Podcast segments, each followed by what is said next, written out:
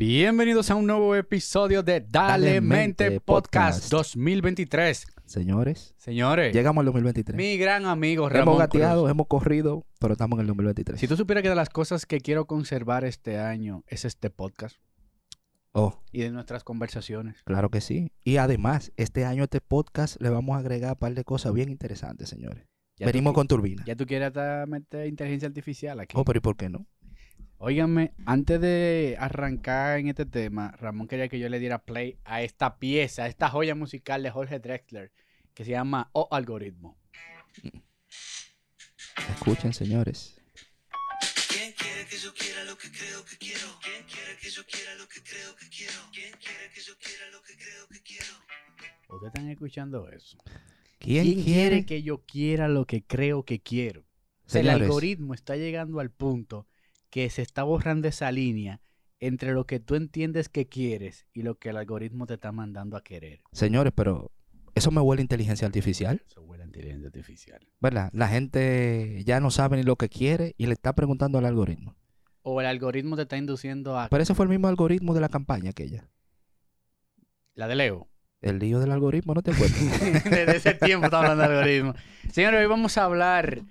eh, hemos tocado varios personajes de la historia dominicana. Eh, incluso el más reciente que tocamos tenía que ver para los años 1844. Hablamos de Pedro Santana. Eh, sí, hablamos de Pedro Santana. Pero cuando terminamos de hablar de Pedro Santana, nos dimos cuenta que había un gran vacío. Sí. de una de las maquinarias, de quien Joaquín Balaguer le llamó el centinela de la frontera. Así es. ¿De quién vamos a hablar hoy? Hoy vamos a hablar de un gran guerrero dominicano. De mi tatara, tatara, tatarabuelo. Yo creo que dos tátaras está bien. Porque Él no está tan lejos. Él es el abuelo de mi De tu abuelo. abuelo. Exacto. Puede ser tu bisabuelo o tatarabuelo. mi tatarabuelo. Eh, vamos a hablar de un gran guerrero dominicano. Señores, nosotros te- hemos, teníamos, ¿verdad? República Dominicana se dio el gusto de tener su propio Leónidas de 300. Si no han visto la película de 300, eh, aunque usted sea generación Z, vaya a ver esa película, por favor.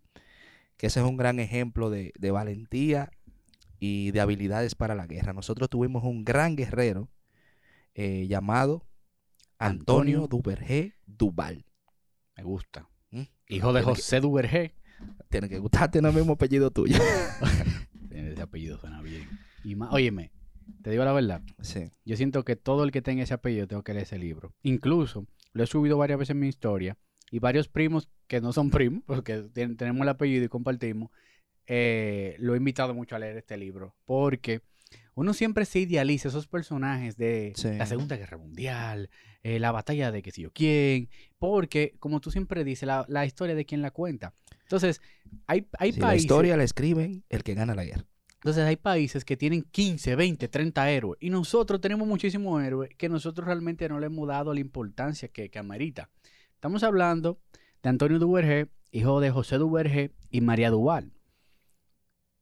¿A ti te gusta el departamento de infancia? El departamento de infancia. Pero tengo varios datos del departamento de infancia, me voy a volar algunos. Pero Lo que sí hay varios datos erróneos del nacimiento, donde hablan donde él nació. Dicen que él nació en una colonia francesa, dígase que él nació en la parte de Haití. Él nació en Puerto Rico. Ese fue, no, ¿Me escuchas? sí. dale. Él nació en Puerto Rico. Sí, porque la fama, exacto. La familia era, tenía su pesito, Sí. estaba en la, se llamaba La Cruz de Bouquet, la colonia francesa donde estaba su familia. Ah, bueno el francés tuyo. Acá, pero todo- es Duvergé, se, se siente la, la- Du la Entonces- Se está metiendo en el personaje. Claro, cuando llega la revolución de Haití, Te vamos a dar un F. ellos... El gran F. Cuando llega la revolución de Haití, Son Ellos- conversaciones ocultas que ustedes no escucharon, pero... cuando llega la revolución de Haití, ellos emprenden la huida y se van para Puerto Rico. Y allí es que nace Antonio Duvergé. Sí. Que incluso hay algo interesante. Porque ellos vivían en un territorio aquí que era... Que hoy se conoce como parte de Haití. Eh, para la época. Creo que en 1813 que él nació. Si no 1813. Tú sabes qué? que con mi apellido pasa algo interesante. Ajá. Duvergé es la traducción de cuando él vino de Puerto Rico y lo declaran en República Dominicana. Porque Oh. su apellido era Duvergé. Diverger, Diverger significa de la huerta. de la huerta. O sea, eh, es es una traducción, claro está. Entonces, cuando pasa a República Dominicana, por eso Sí. los registros. Cuidado si eso fue como hacen aquí, la gente que declara, que tú le dices, claro, y el tigre. Duverger. Exactamente. Eso fue lo que pasó. Porque incluso, eh, claro, no podemos confiar 100% en, la, en, la, en Wikipedia, pero Sí. yo me puse como que a tracking mi apellido para atrás, para atrás. Y, y Antonio Duverger fue bisnieto de un héroe de la, de la Revolución Francesa. Y Sí. de ahí viene bajando ese apellido y que llega el papá y se junta con Mena Duval, lo manda a Ah, pues entonces ese, ese es un linaje. Es un linaje. O sea, no es de- no es de que, que no, uno, dije de que, que sí, que sí, no, el que tipo es un linaje. tenía su miel, el tipo. Era un linaje. Y mira, eh, de procedencia francesa, nació y, o sea, vivió mucho tiempo en territorio que era francés Sí, y fue un defensor de la República Dominicana, claro. de la independencia. que también, parte también más adelante de esas habilidades que él tiene con el idioma y el creol, vienen también de esas raíces que él tuvo en ese momento. En Puerto Rico, a él se le complica también Sí. a la familia y arrancan otra vez para Santo Domingo, pero llegan al Ceibo. Su familia se asentó fue en el Ceibo. En el Seibo. Entonces, ahí él tuvo sus primeros años de infancia. eh, realmente él tuvo, por decirlo así, viviendo en todo este contexto de, de la, del poderío haitiano. O sea, Sí. él, pero siempre lo vio con rechazo. Porque recuérdate que aunque éramos pocos dominicanos aquí en la isla, Sí. pero teníamos identidad. Sí. O sea, estábamos claros de qué era lo que estaba pasando. Y a veces siempre un resentimiento y sobre todo porque comenzaron a haber muchos atropellos. Sí. Y también los haitianos en esa época tenían una reputación de ser muy sangrientos. O sea, eh, todo lo que sucedía ya era Salvajes. muy sangriento, las guerras, la forma de pelear, eh, cómo era el trato, era muy sangriento. Y eso yo entiendo que es algo que pudo haber despertado en él, porque la mayoría de los héroes eh, eh, han tomado esa batuta de héroes por el tema del maltrato. Sí. O sea, si todo está bien donde tú estás, No, hay- posiblemente ese, esa- eso no crezca en ti, en tu corazón. porque incluso dice el libro, que voy a hacer mucha referencia al libro, porque Señores, ese libro lo escribió Joaquín Balaguer. sí, Uno de los mejores presidentes de lo que, está en- que han pasado en este país. y creo que el mejor podcast que hemos Hicimos grabado. un podcast de Balaguer Sí, también. Si usted no vio el podcast de Balaguer, vaya. El porque si usted va al botánico, fue por Balaguer. Si va al Mirador Sur, es por Balaguer. Estadio Olímpico. Si va al Estadio Olímpico, Tú fue esto, elevado, Balaguer, y vuelve y vuelve. No, Balaguer. ¿Qué pasa? Cuenta el libro que su papá eh, tuvieron que trasladarse también a San Cristóbal. También esos desplazamientos él lo estaba viendo. Sí. Y él también, ta- eh, su papá le hizo como mucho hincapié en la barbaridad, como tú dices, de Desalines. O sea, él, él- Sí. él- él- él- él lo vivió. Eran tiempos turbulentos. Eh, y para el 1822, con Boyer, ahí fue que realmente arreció, o sea, se arreció la cosa, como dicen por Sí. ahí. Ya estamos hablando de un Antonio Duvergé situado en el sur, que ahí fue el campo de batalla y el, y el Sí. lienzo donde vamos a contar todo esto de Antonio Duvergé. Eh, sí, señores. Entonces, eh, nosotros tuvimos, para 1844, Ujú. varias guerras importantes que determinaron lo que fue la independencia. Eh, la historia, honestamente aquí, como se cuenta, a veces es muy floja. Eh, hay muchos personajes que no se le da el valor que tuvieron los personajes. Y hay inclusive historiadores que tejiversan la historia A su, eh, a su a su interés. conveniencia. Nosotros hablamos de Pedro Santana. Si usted va y ve el episodio de Pedro Santana, usted se va a ver, se va a encontrar con eh, tal vez una contradicción a Un lo que Pedro mucha Santana gente no dice. tan malo como se, como se pensaba. Esa- no tan bueno, pero tampoco tan malo. Exacto. Porque realmente nosotros aquí somos parciales, tratamos de analizar la historia, compartir con ustedes hechos de una manera, o sea, sin parcializarse. Ujú. Eh, así que lo que dije de Balaguer, ustedes lo pueden, no es parcializándome. Vayan al episodio y después que ustedes vean el episodio, ustedes nos comentan y entiendan. ¿Qué estaba pasando en 1844? Había una parte, porque eh, lo, lo tocamos en Pedro Santana. Señores, Sí. estábamos complicados. Sí. Éramos pocos. Teníamos potencias extranjeras muy fuertes. Sí. Teníamos los, los franceses que tenían heteroides. Sí. Teníamos los Señores, los- españoles. lo- ahora que tú mencionas esteroides, los franceses tenían más artillería y Pero ven maquinaria. acá. Pero esa gente nada más tiene que chasquear los dedos y estábamos Entiendo. complicados. Entonces, había un sentir que decía, ok, somos dominicanos, pero ¿qué queremos? O sea, queremos independizarnos de los haitianos, pero entonces vamos a tener que venderle el alma a los españoles. Sí. Pero eso no suena tan mal para algunos. No, y en un momento fue determinante. O sea, en un momento fue importante. Porque eh, es una estrategia, señores. La guerra es una estrategia. eh, por eso nosotros pudimos vencer con una de, un, un, digamos que una decena del tamaño del ejército haitiano. Sí, O era, sea, el era- ejército haitiano era era, ridículo. era 10 veces mayor que el nuestro. Tenían artillería y nosotros lo que teníamos era palo, piedra, machete. Eso es así. ¿verdad? Y algunos fusiles ahí. Eh, había una, una, una, una armada, una marina, ¿verdad? Teníamos algunos barcos, alguna marina, Éramos pocos. pero éramos pocos realmente. Y fue gracias a la estrategia que, que logramos como dominicanos, ¿verdad? Superar esa, esos ataques de invasión. Exactamente, el 27 de febrero de 1844 se proclama la independencia. Eh, Ese don Isidro sí está bueno, loco. Bro, pero eso está... Eso es de Isidro Borda, eso no tiene, eso no tiene madre. A Ustedes saben que nosotros no hacemos podcast sin, sin ningún etílico aquí, ¿verdad? y estamos viendo unos shots de España. Está muy bueno ese. Republic. Mira, 27 de febrero de 1844 sale la se proclama la independencia, pero esto no como ahora que hay Twitter e Instagram. Esto no fue que se publicó y todo el mundo lo sabía. Se promulga aquí, pero en Haití. Recuérdense que el asentamiento full de los haitianos estaba en su lado. O sea, Sí. no era que no era que estábamos aquí todito. Había, pero la, la, la, el asentamiento full de los haitianos estaba en su lado. Sí. Recuérdense que estamos hablando del sur y Haití nos queda del lado izquierdo, o sea, Sí. en el oeste, en el sur oeste. Sale la independencia, comienzan a los ánimos a caldearse. Recuérdense que hablamos en Pedro Santana que Duarte era un riquito, Duarte era de la burguesía, era un intelectual, pero Duarte Sí. tampoco era que iba a agarrar un rifle y a comenzar a tirar. Entonces ahí, antes, Sí. de la, antes de promulgarse, que él se va para el Seibo, le dice, hey Pedro, ayúdame aquí, que tú eres el hombre, el del alma Tomás. Ujú. Duvergé. Duvergé bajó. Duvergé, mira, el sur, ten tu ayuda. Porque, señores, estamos hablando, como tú dices, que era una guerra. Esto, no, esto no era una cosa de que bonita, de que vamos a filmar, de que una, un tratado. Claro. No, no, no. Esto era, iba a haber problemas. Sí. Y anteriormente ya se habían, dado, se habían dado varias batallas. Por eso fue que Duarte fue a buscar a Pedro Santana, ¿verdad? Porque hay que decirlo, y nosotros lo dijimos en el capítulo de Pedro Santana. Eh, Pedro Santana fue un buen estratega.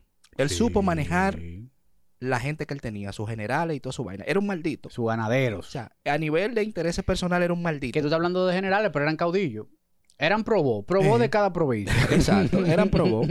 ¿Verdad? Eh, Se le había dado el título. Duvergé era militar. Era militar, Duvergé. era militar, habían otros militares también, eh, a los cuales se les dio, por ejemplo, Vicente Noble, que, o sea, la mayoría de los pueblos del sur por ahí. Tienen nombre Hay de- muchos municipios que tienen nombre de, héroes, de héroes eh, que pelearon por nuestra independencia. Entonces, Duvergé se ganó por su valentía y su manera de pelear. También su estrategia, su estrategia, porque él sabía, Y que, pelear. y que era un hombre del sur. era un hombre del sur, conocía su terreno. Exactamente. Es una de las primeras guerras, la primera clave del general Sun Tzu. Claro, Hay que o sea, conocer su terreno. él conocía el terreno. Señor, el que viaja hacia el sur se puede dar cuenta que el sur, primero, tiene un clima muy diferente. En el, en el sur hace mucho sol. El sur, el sur tiene una tierra muy árida. O sea, es accidentado. Es muy accidentado. hay Incluso hay- muchas montañas, pasadizos, riscos, hay, partes que se han ido. arena. Sí, sí, sí. O sea, es bien complicado ese terreno. Y estamos hablando que para ese tiempo, Antonio Duvergé con su burrito, con su caballo, andaba, señores, todo ese terreno del sur. Día y noche. Sí, Día era un y conocedor noche. Era un conocedor de su terreno. Que los haitianos no entendían ese terreno. Porque recuerden que el- la, el- la circulación de las personas en ese momento era bordeando la isla, no por el medio. Entonces, ahí es que viene la primera batalla donde Antonio Duvergé eh, comienza a coger los verdaderos puntos, que fue la Sí. batalla del 19 de marzo. Primera estrategia de Antonio Duvergé. El día antes, como él tenía poca gente, el día antes de la batalla, él se fue para el parque con la poca gente que tenía y comenzó a hacer una bulla y a agitar la vaina de que por ahí venía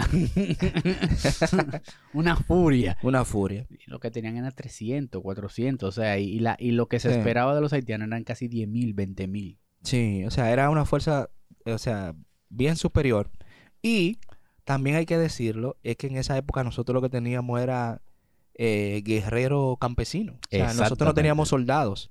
Eso era eh, ateros, eh, gente del campo que él mismo reclutó porque era, el tipo era duro. O sea, él, él reclutó toda su guardia, ¿entiendes? Y le enseñó cómo pelear en el terreno y cómo utilizar las armas que tenían. La primera vez, que esto, eso fue, esto fue algo clave que me gustó mucho del libro, la primera vez que se usó un machete como arma blanca para defendernos fue en esa batalla. Sí. Antonio Duvergé le enseñó a su gente a pelear con el machete. Sí. Señores, el combate cuerpo a cuerpo. Te estaba hablando que los haitianos estaban armados. Sí. Y estos tigres con machete O sea, estaban armados y tenían artillería. ¿Tú sabes lo que es artillería? Artillería de cañones de lejos. de Frank. lejos. Lo que ustedes ven oxidado ahí en la fortaleza Osama. Que no se sabe si alguna vez eso funcionó. artillería es, o sea, es artillería, es cañonazo. ¿Y ustedes saben cómo era que armaba los ataques? Antonio Duvergé en masa. Sí. Él decía, tengo poco hombre.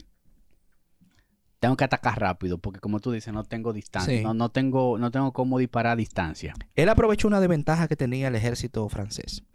Al ser ejército francés, ellos aprendieron mucho de la forma de pelear de Napoleón. Claro. Y las guerras de Napoleón era unos batallones, todo el mundo juntos, alineados. Alíñense, formen. ¿Verdad? Y después que ellos se hacían su alineación, eh, marchaban a pelear, porque Napoleón peleó en campo abierto, o sea, no era el mismo, el mismo escenario local. Y la metodología ya era una metodología vieja, donde todo el mundo peleaba así.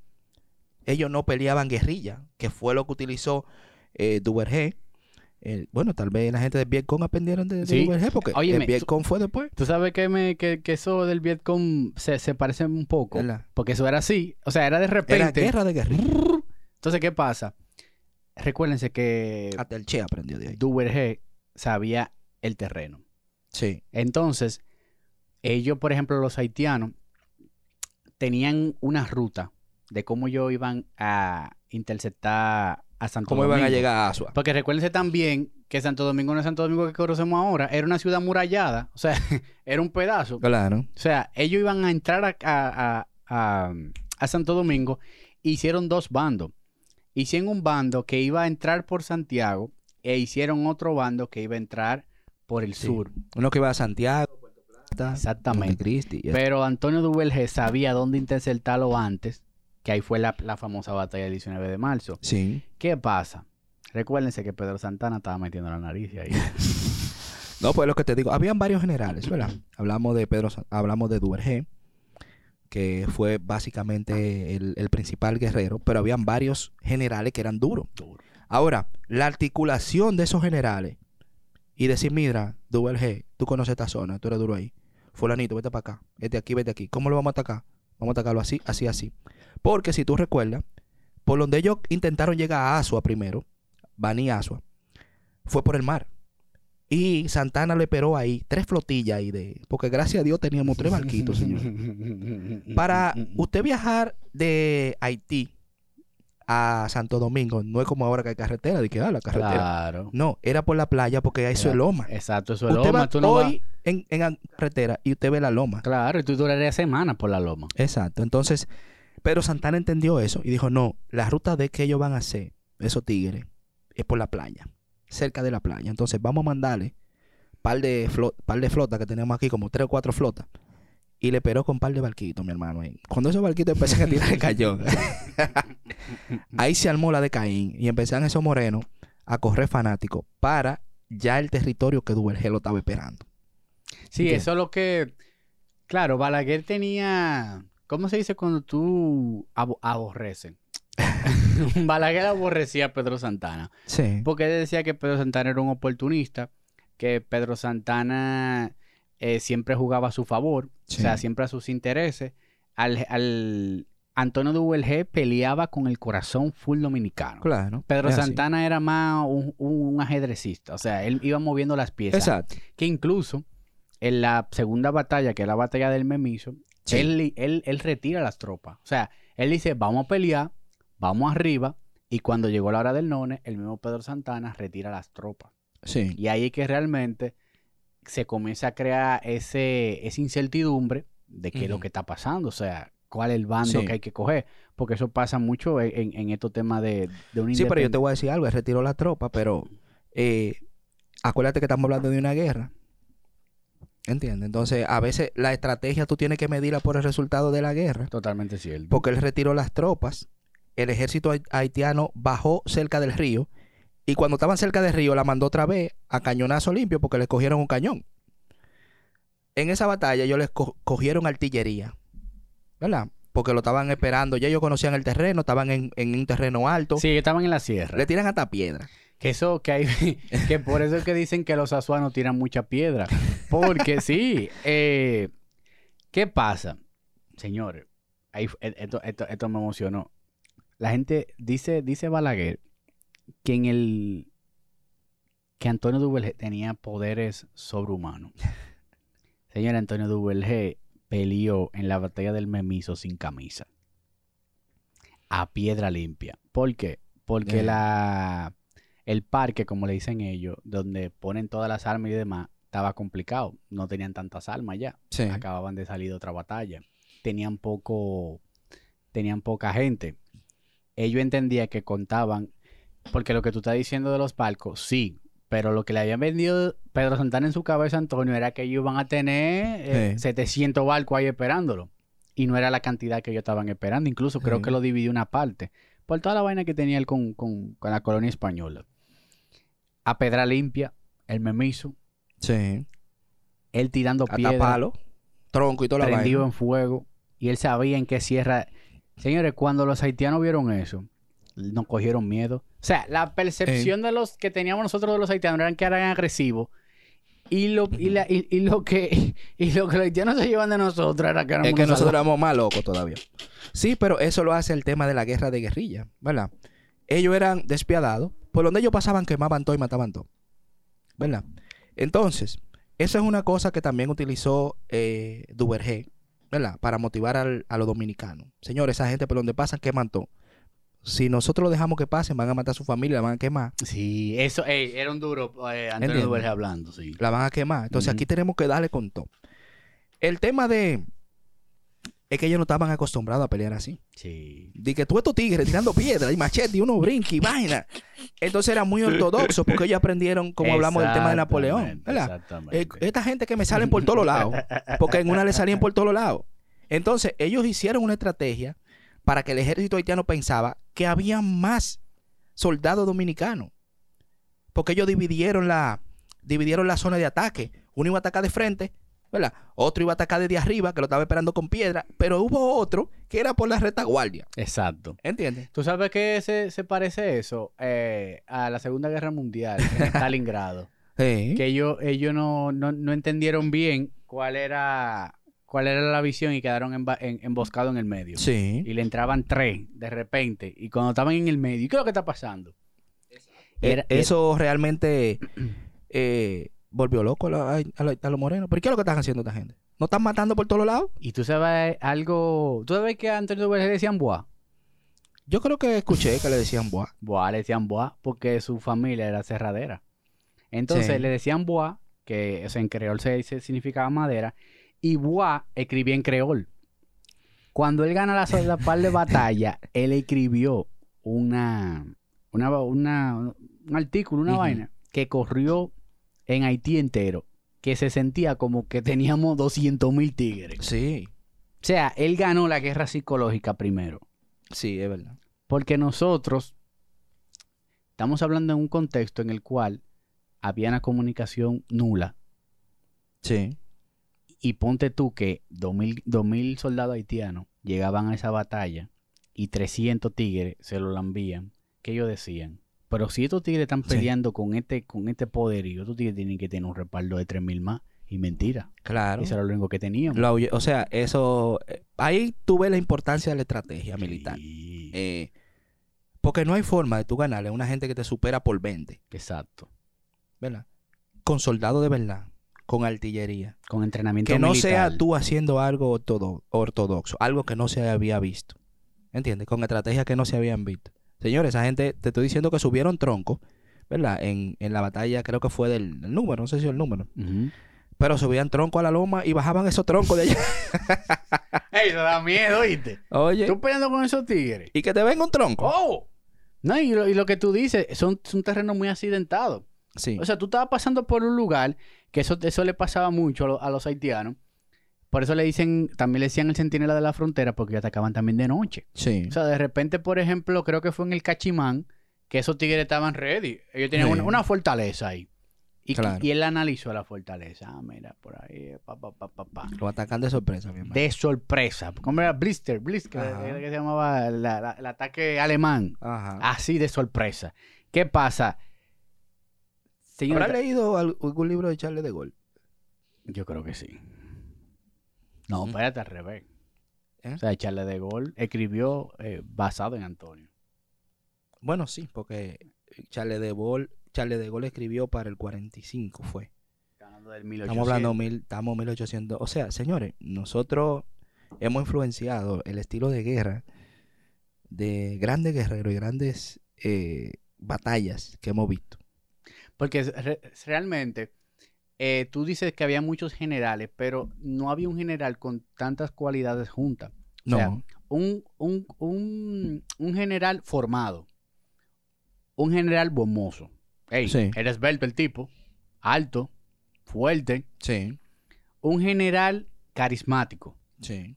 Un general que Siete hijos, ya ustedes saben que son carismáticos. le gustaba la dinámica. Señores, siete hijos. Un general que tenía ese, ese ímpetu dominicano. Y que, señores, la, la- la independencia no dio tiempo como que a todo el mundo a, a estar alineado en, en- en el mismo. ¿Me entiendes? O sea, había gente que eran anexionistas, había gente que pura y simplemente Sí. no querían saber de los haitianos, Sí. pero no sabían que venía. Había Sí. gente que eran del plan Levasier. O sea, Hay había momentos, era solo una vaina turbulenta. era un tiempo turbulento. Pero lo que, lo que Antonio Duvalge estaba claro era que él no quería saber de haitiano y que de la única Él era de los trinitarios, o sea, él quería, que, o sea, él, él él era quería de, República de los Dominicana. OG, de los, de los trinitarios OG. Y que los OG. sí, él era de los trinitarios. Era o de los, de los de los verdaderos. Y por eso es que Balaguer le pone el tema del centinela de la frontera, porque como todos los ataques, señores, estamos hablando de, de los tres o cuatro ataques más, más grandes, pero eso era todos Sí. los días que había una, inter- una, una intervención. Él peleó como en más de, de 10. 10, batallas. 12, 13 batallas. Y eran batallas intensas. Sí. Y no obstante también que eran batallas intensas, recuérdense que en Haití iban pasando presidentes y cada presidente lanzaba una invasión diferente. sí. Y él tenía que, o sea, él tenía que tener un plan. Incluso dicen que él duró casi 10 años de su vida que él no dormía. O sea, con un cierto delirio de, de, de, de que lo iban a lo iban a invadir. Incluso creo que en Bel Air, él dormía dentro de Bel Air. O sea, el tipo Sí. se volvió literal un centinela. Es que no es fácil. O sea, eso eran tiempos muy difíciles. Y, y la cercanía. La o sea, cercanía, señores. del enemigo. Eso está ahí mismo. Y no había el nivel de comunicación que hay ahora. Si tú te dormías, ¿verdad? como él le hacía, esperaba que, eh, ah, no van a atacar a las 12 de la noche, rin, rin. Eran tiempos muy difíciles. Realmente, eh, Antonio Duvergé, cuando uno analiza su historia, la estrategia, la táctica que él utilizaba, es, o sea, es un guerrero extraordinario realmente, que nosotros tuvimos, gracias a Dios. Tú sabes que... eh, El tipo tiene sus anotaciones. nada, que me, oye, me gustó. ¿Le gustó ese libro? Hay Señores, un- eso está en venta encuesta. Sí, y barato. Creo que 320 por ahí. No, 320 no, como 500 pico. Eh, se popularizó mucho un poema de unas estrofas que dice: Aquí yace Auguste Bronor, bravo coronel haitiano, a quien un dominicano le dio muerte singular. Ufano Bueno. quiso explorar el campo con gran cautela, mas la alerta centinela una bala le estampó y con el tiro ganó una buena charretera. Ese tigre Auguste Ese, Bro- ese de Balaguer, esa poesía. eh, no, esto fue un, Ese un- poema. un fra- un fragmento de un general que en la batalla de Cachimán ¡fup! Se lo se lo lambien. Entonces, creó un terror tan grande porque eso era un come hombre Sí. que cuando, míralo ahí lo que dice, que un, un- a quien un dominicano le dio muerte singular, o sea, Sí. por decirlo así, lo decapitó. Eso Ah, corrió en todos los corrió en todos los campamentos. Sabes, están, ahora que se tú- están lambiendo los generales. Ahora que tú haitianos. mencionas eh, el tema de decapitar, ¿verdad? Eso era común allá. Eso fue una estrategia también que él utilizó. ¿Tú sabes por qué? Somos pocos. Somos pocos. Nada más tenemos que matar a uno, al general. Sí. Y en varias batallas, el ejército se mandó porque no sabía qué hacer. Tú en la Diana, se, se echan para atrás. No Porque saben qué hacer. ellos, no sé si eso es parte de la guerra napoleónica, ellos se dividían que en flancos. Sí. Entonces agarraba, los dominicanos decían, viene el flanco por ahí. Fum, nos lambemos el general. El flanco entero y cogía para atrás. Sí. Y como le daban por todos lados, no dije por el flanco, dije flanco derecho al frente, al frente. Venían todas esas piedras, peñones y de todo. ¿Entiendes? Entonces, Señores, y dicen, y dicen que no hay una vaina que dure más que un, que un golpe un loco. pero yo, es que yo te, oye, señores, la psicología es la mitad del pleito. Mira. ¿Tú te imaginas estos tigres que vienen con pistola? Eh, y cómo se llama? Y fusiles que tienen, Y, y- y que, y que van caminando. que van caminando con su uniforme, tenían su uniforme. Sí, sí, sí. Y un maldito tigre te da una pedra. o sea, a, a ti se, se te y, fue el ven- y venga otro y te entra un machete por una costilla y te salga por el otro. Y un tigre te brinque de una mata. Y que, ¡guau! Eso es para volver loco a cualquiera, porque es que es algo que no está acostumbrado ese ejército. Sí, y también piénsense, piensen en el tipo de, de- de fusil que yo tenía. Era un fusil que tú tirabas y tenías que recargar. En lo que tú tirabas el primer tiro y recargaba, ya te habían dado tres puñaladas. Te voy a poner un ejemplo, ¿verdad? Ustedes, eh, como ustedes son gente inteligente, la gente que nos escucha a nosotros, coño, ustedes son una gente dura. Gracias por escuchar nuestros podcasts.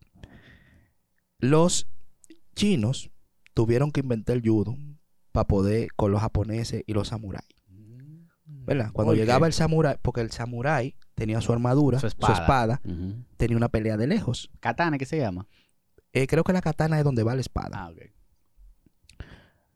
En Japón, cuando invadió China, hizo mucho daño. O sea, ellos fueron despiadados con los chinos. Por eso no le digan un chino japonés ni un japonés chino, señores. Porque ahí hubo mucha muerte. Entonces, miren cómo la inteligencia de guerra pudo ayudar un poco a los chinos. Ellos inventaron el judo. El judo se pelea cerrado. Cuando esos judokas agarraban a esos Cuerpo a cuerpo. agarraban a esos samuráis, no tenían cómo tirar la espada. ¿Entiendes? Y los judokas no lo soltaban ahí y le metían una llave. Ey, Le partían un brazo, le ahorcaban. Cuando los samuráis vieron eso, dije, ¿qué es lo que está pasando ahí? Pero nosotros éramos invencibles. Le, ¿Te cam- le cambió el juego. Entonces, eh, la estrategia de cómo usted enfrenta un problema o cómo usted se va a enfrentar a alguien determina mucho eh, si va a ganar o va a perder. No tiene que ver realmente de que el instrumento que tenga, ¿entiende? Pero sí eh, cómo usted va a enfrentar eso. No, la... eh, y, co- y como tú dices, yo creo que ese tema, y, y eso es algo intrínseco de los dominicanos. El dominicano es muy creativo. El dominicano es muy de resolver. Y yo siento que eso... Desde la guerra, desde la guerra. Y tú sabes que lo que tú decías, o sea, nosotros, por ejemplo, eh, yo creo que fue la, la de Beler o la del el Cachimán, no recuerdo bien cuál de las dos batallas, pero ellos tenían que atravesar un río. Claro. Y ese Ese río, río de Ocoa. y ese río se le hacía tan difícil transportar los dos cañones. Pero decía Antonio Duvergé que había que pasarlo esos dos cañones. Porque eso, como don- a donde ellos iban a, a tener contacto, necesitaban hacer una bulla fuerte antes de arrancar. Porque había un, un espacio muy largo que ellos tenían que, que era campo abierto, que iban a tener desventaja ahí. Señores, y se le ingeniaron como fuese, con palo, con lo que sea, para poder cruzar esa- ese cañón del otro Sí. río, sin saber si iba a funcionar cuando cruce. Claro. Y, eh, Y nada más teníamos dos, o sea, estamos hablando que... y fue que se lo cogimos a ellos. Ese cañón se lo cogieron ahí fue en el río de Ocoa. En el río de Ocoa, que eh, gracias a la estrategia de Duvergé y Pedro Santana, ellos enfrentaron al ejército haitiano ahí, uno de cada lado del río. Entonces, en un momento el ejército haitiano era mucho, ellos se retiraron hacia atrás, Sí. eh, cambiaron la estrategia de formación, aprovecharon que había par de vaina alta, esperaron que el ejército haitiano cruzara y cuando cruzó, ja, ja, ja, se lo comían. Ellos pensaban que se habían mandado. Mandado. El tipo dijo, no. Para que tú veas, lo importante es que también tú haces, eh, por ejemplo, retrieve your troops. Ajá. Dale para atrás a la gente. No, echen para atrás, Sí, retrocedan. sí, claro, claro. ¿Entiendes? Sí, porque no siempre pecho a pecho al aire. Exacto. Eh, si las condiciones no están para tú ganar la guerra, tú tienes que echar para atrás. Que eso también, eh, eh, eso que tú dices es un buen punto. Señores, Balaguer en el libro hace mucho hincapié en que Antonio Duvergé tenía poderes sobrehumanos porque habían guerras, habían batallas que no había forma de ganarla y se metían una lluvia que no había forma de En el disparar sur, un solo fusil. Y eso era piedra limpia y cuchillo. Sí. Incluso eh, en el sur, cuando se habla, por ejemplo, de Sí. Antonio Duvergé y demás, se habla de, de esos poderes que tenía Antonio Duvergé. O sea, incluso Sí. se dice que le atravesaban la bala y no le pasaba nada. Que es un poco de fantasía, puede Eh, ser. claro, porque eso ayuda al mito. Eso ayuda al mito. Eso ayuda el al mito. invencible, el come hombre. Eso Eso ayuda. al mito. Eso ayuda. Que nos ayudó muchísimo. Se Claro. vendió esa historia. Que señores, Claro que sí. si nos ponemos a pensar, por eso, por eso eh, Ramón y yo hemos hablado, o sea, qué sé yo, estábamos hablando de, del Vietcong y nos fuimos para, qué sé yo, para pa. Marilyn Monroe, pero Sí, volvimos para atrás. Porque lo que pasa es que nosotros vamos viendo las historias y decimos, concho, pero como que esta historia no está tan bien contada o aquí le está faltando algo. Claro. Porque nuestra historia es muy débil. O sea, nuestra independencia nacional es muy débil porque incluso ahora que estaba el natalicio de Juan Pablo Duarte, que ahora con la inteligencia artificial, no sé si tú lo viste, que sacaron a Juan Pablo Duarte más joven. Señores, nosotros queremos entender bien cómo era Juan Pablo Duarte en ese tiempo.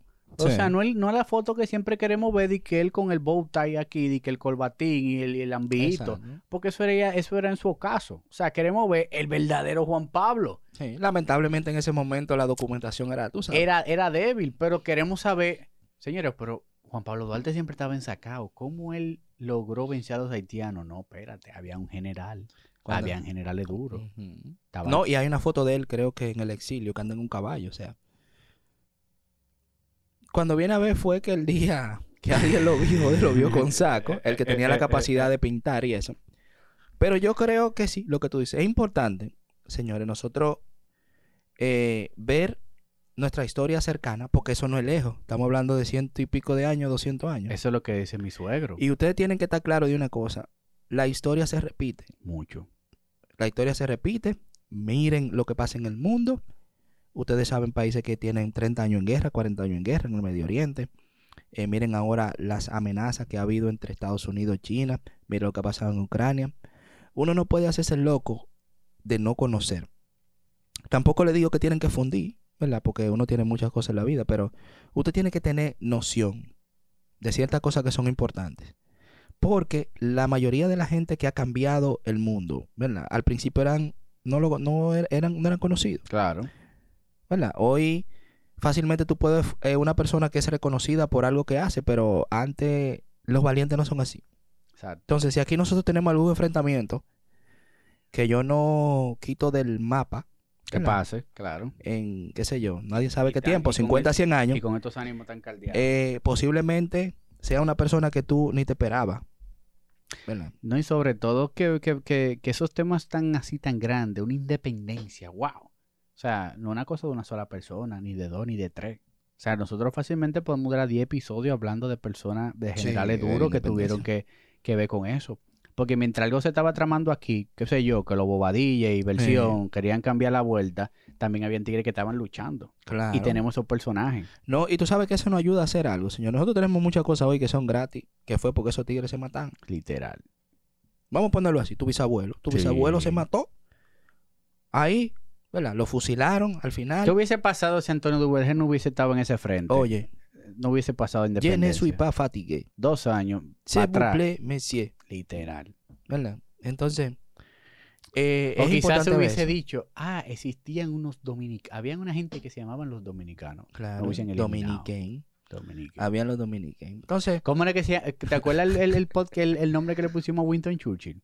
Por Winston Churchill hoy no, hablamos, alemán. Por Antonio Duvergé, hoy no hablamos creol. Exacto. Entonces, eso es importante, señores. Hay que conocer un poquito de, de esa historia. Y valor. enamorarnos, y enamorarnos de nuestros mártires, Claro. de nuestros próceres. Si tú sabes que la gente antes se mataba, para uno poder andar libre en la calle hoy. Para que uno hable español. Tú sabes que... Para que tú puedas vestirte bien y gastar tu cuarto, comer en la calle. Venga, ¿a ti te gusta el Comedy Club? El comic club, el stand-up comedy. ¿Te gusta? ¿Lo consumes? eh, no lo consumo. Te voy a invitar a un stand-up comedy que tiene Té de Agua y C. Cordero. Buenísimo, de historia. Él habla muchísimo, o sea, él- De tema de historia. sobre todo dominicana. Y él, Sí. eh, él, él fue uno de los, de los que me recomendó el- ese libro de, del Centinela de la Frontera de, de Double G. Ok. O sea, el tipo es un muy, eh, o sea, está muy lúcido, está muy Claro. amueblado y habla sobre todo de esos temas. Ah, pues sigan, esa, sigan ese personaje el también. té para de que, agua. El té de agua, para que estemos bien claros de lo que sucede. No, de señores, de verdad que sí que Antonio Duvergé es un, un personaje muy, muy interesante de analizar. Ramón, Antonio Duvergé, en tres palabras, ¿cómo lo definirías? Oh, Antonio Duvergé fue la espada de la guerra. ¡Wow! La espada de la guerra. Antonio Duvergé fue la espada para que nosotros fuéramos. Antonio Duvergé fue la espada para que nosotros fuéramos hoy lo que somos. Dominicanos, orgullosos de ser Claro, Un dominicanos, país libre e independiente, entre comillas, pero es un dominicano. independiente. con una cultura definida. Exacto, con muchas libertades. Yo siento que sí, que Antonio Duvergé fue uno de los instrumentos. Tuvo que sacrificar a su hijo, señores. A él lo fusilaron y fusilaron a su hijo. Sí, que se Y habla le mandaron mucho- a matar a un hijo de 10 años también. Sí, porque ese fue el tema, que ahí no, no, te- no tocamos esa parte. Sí. Que a él lo... ¿Qué pasa? Como él se volvió un poder tan fuerte en el sur.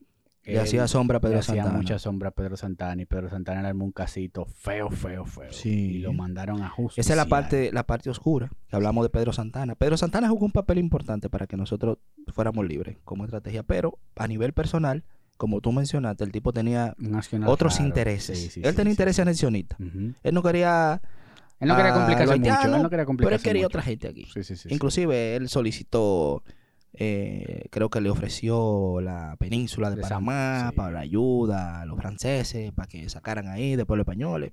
A, a todo el mundo le vendió un chico. Exacto. Jugó su papel, pero era un maldito. Y- mató y- a Francisco Rosario Sánchez también. y- mató a un regalo y tipo, Y También- mucho que Pedro Santana está junto en el mismo panteón que, que el mismo Antonio Duvergé. sí. Pero esos son ya otros, otros temas. Pero de verdad que sí. El yin y el yang. Dije, mira, pero Santana fue muy bueno para la guerra, pero el tipo después mató a todo el mundazo. Muy fuerte. No, de verdad que sí, que es un personaje de que enamorarse. Es una vida y una hazaña, como dice Balaguer, eh, digna de leer. Y sobre todo, entiendo que esta obra, esta pieza que tiene Balaguer, tiene mucha, o sea, es muy abundante Sí. en la información que tiene de cada una de las batallas. Que, no, que solamente viendo una de las páginas de ese libro, tú te das cuenta de por qué son todos los nombres de la provincia, Sí. de por qué todo. Yo creo que es una buena invitación. Yo creo que, eh, y hasta personal, yo voy a empezar a leer más de los nombres de la provincia Sí, full. y más del sur, Te dice mucho. porque dice mucho. Y el sur es muy interesante. Sí. Súper interesante. Aparte de los aguacates. Me gusta la vaca. Señores, como siempre, nosotros le invitamos a que, si ustedes dicen, ven acá, voy para Duvergé, voy para Vicente Noble. ¿Por qué esto se llama ¿Por Vicente qué esto se Noble? llama Vicente Noble? ¿Por qué esta calle se llama Núñez de Cáceres?